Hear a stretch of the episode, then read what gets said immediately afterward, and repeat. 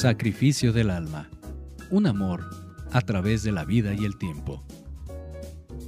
Capítulo 6. Don Fernando. Además de mi madre y Olga, muchos niños me ayudaron en mis estudios. A otros les pagaba por leerme apuntes y libros completos.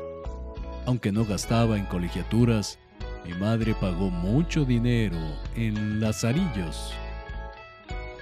Alfonsín, Marta, Isela, Vicentillo leían bien. Sin embargo, yo repetía sus equivocaciones y muchas veces mis maestros no me las perdonaban. Pero el mejor de todos fue mi amigo Fernando. ¡Qué tipo! ¡Qué manera de leer y hablar tenía!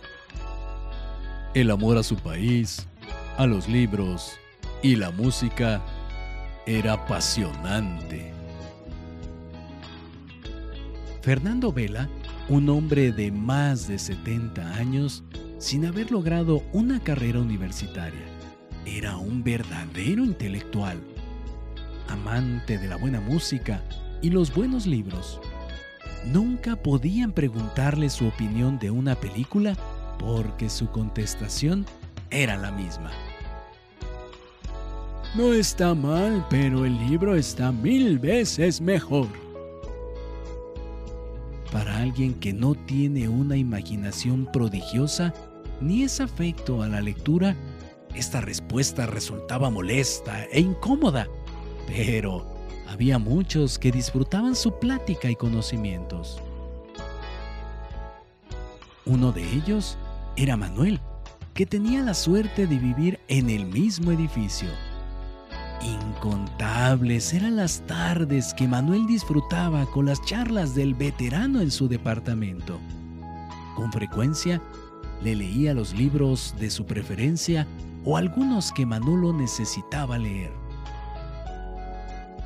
En el pasado, don Fernando comenzó con un pequeño negocio de lámparas que fue creciendo hasta convertirse en una gran tienda y distribuidora de artículos de iluminación. Cuando su hijo se graduó en la universidad, tomó las riendas del negocio incorporándolo a la modernidad y a un nivel más productivo que a don Fernando exasperaba.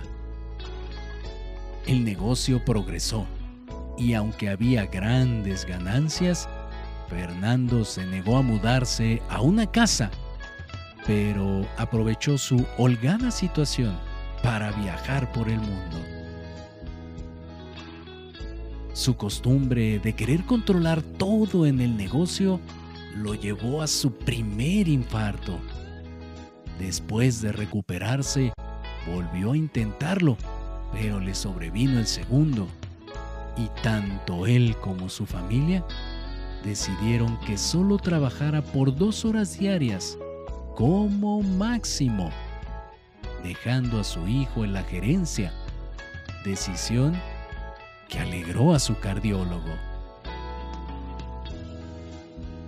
Don Fernando comenzó a practicar ejercicios aeróbicos y a tomar baños de vapor diariamente en un deportivo rutina que le ayudó mucho a mejorar su salud física y mental. Debido a la gran amistad que cultivaron, don Fernando invitaba a Manolo a que lo acompañara a su negocio, no lejos del edificio donde vivían, donde podían conversar temas ajenos a su esposa. Regularmente, don Fernando se encargaba del conmutador haciendo las veces de telefonista y atendiendo a clientes, proveedores y demás. Muchas fueron las ocasiones que Manuel contestó el teléfono, sorprendiendo a su amigo por la forma tan elocuente en la que se desenvolvía. Eres todo un Facundo al teléfono, Manuel, Honestamente, no es algo que quiera desempeñar. Mi sueño, como usted lo sabe, es comunicarme con miles de personas al mismo tiempo en la radio.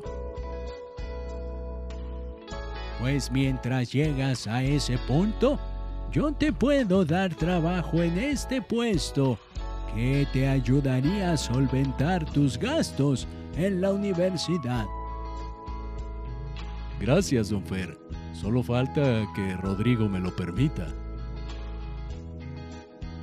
Ya te dije que mi hijo te aprecia, solo que es serio y parco. Espero que no le pase lo que yo sufrí con tantos problemas del negocio. Yo me salvé dos veces. Otras personas no la libran. Por eso hay que vivir tranquilos. No todo en la vida es dinero. Pero ¿cómo ayuda, verdad? Por supuesto. Si a todos nos pagaran por lo que nos gusta hacer, seríamos felices. Pero cuando trabajamos por trabajar, es extenuante. Como te lo dije cuando veníamos caminando. Ahora que me acuerdo, la dama que nos siguió el otro día, la volví a ver. Casi estoy seguro que nos seguía de nuevo. Tal vez la tenga cautivada con mis plateadas canas. Pero lo más probable es que sea tu admiradora como tantas que voltean a verte. ¿Cómo es ella? ¿Puedo verla bien el día de hoy, don Fer? Venía un poco retirada, aunque llegando aquí se acercó muy disimulada volteando para otro lado. Pues dígame, ¿es bonita? ¿Cómo es? Oh, ella es un angelito. Su piel es tersa, rosada, tiene labios rojos y ojos grandes. Es tan hermosa que podría ser engreída y arrogante. Sin embargo, no puede ocultar la felicidad de estar viva en esta tierra conviviendo con nosotros los mortales. No me engañe, solo lo dice para confortarme. Tal vez sea fea y poco agraciada. Dígame la verdad. No, te estoy mintiendo, Manuel. Si yo tuviera 25 años, yo sería el que la rondaría día y noche hasta la oportunidad de conocerla. Después, la cortejaría por todos los medios sabidos y por haber. Te lo juro, estaría completamente loco por ella. Voy a creerle. Solo le pido que la próxima vez que la vea me lo indique para que pueda hablarle y conocerla. ¿De acuerdo? Manuel siguió acompañando a su viejo amigo a su negocio por varios meses y visitándolo en su casa hasta que un día enfermó. Aún así, lo seguía acompañando en su enfermedad, que no le permitía dar tres pasos sin agitarse. Manuel escuchó miles de consejos y conceptos de la vida con la fatigada voz de su amigo, y él a su vez lo animaba para que entrara a su operación a corazón abierto, con confianza y optimismo. Un día antes de la operación, don Fernando le comentó en su departamento. Manuel, ¿recuerdas de lo que me platicaste de tu tío Pascal? Sí, ¿por qué? Tu tío es un sabio. Tiene mucha razón. Hay tesoros que están aguardando a que uno los tome. Pero solo los que están destinados para nosotros serán nuestros y no son tesoros tangibles. Son algo que sí nos llevaremos después de la muerte. Tú ya tienes algunos y faltan muchos por llegar. Con dignidad, crea las condiciones necesarias para que caigan a tus manos, pero también sal a buscarlos. Yo ya hice mi inventario de tesoros que me llevaré a la otra vida. Y tu amistad y tu cariño están en un lugar muy importante para mí. Gracias, mi amigo. Por favor, don Fernando, no hable así como si no tuviera un mañana. La operación será un éxito y saldrá del hospital mejor de como entró. De eso estoy seguro, dijo en un tono resignado el cansado anciano. Pero no sé en qué dirección.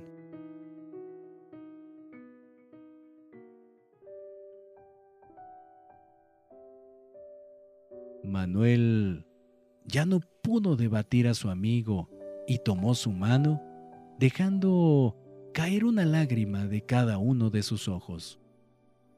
Los dos se abrazaron con tristeza y mucho afecto. Don Fernando no soportó la difícil operación. Falleció mientras se recuperaba rodeado de su familia. Manuel esperaba con Olga en una sala del hospital cuando le dieron la noticia. Desconsolado, le pidió a su hermana que lo llevara al parque. Un viejo vivero de grandes árboles frente al hospital.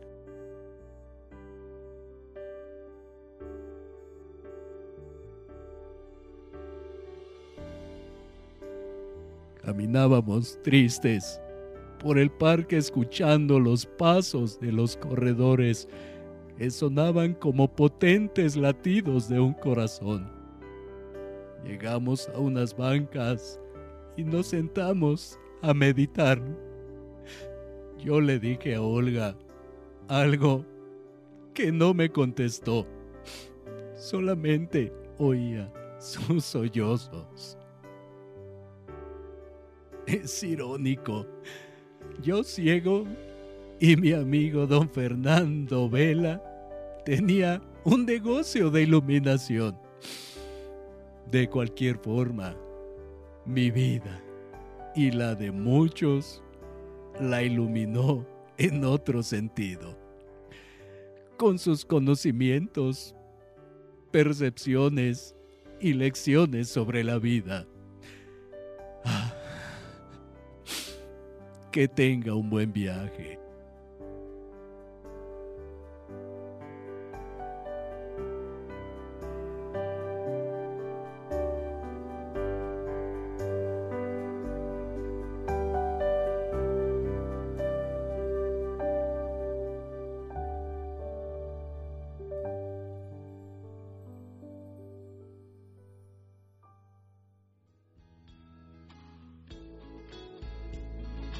No te pierdas el próximo episodio de Sacrificio del Alma, un amor a través de la vida y el tiempo.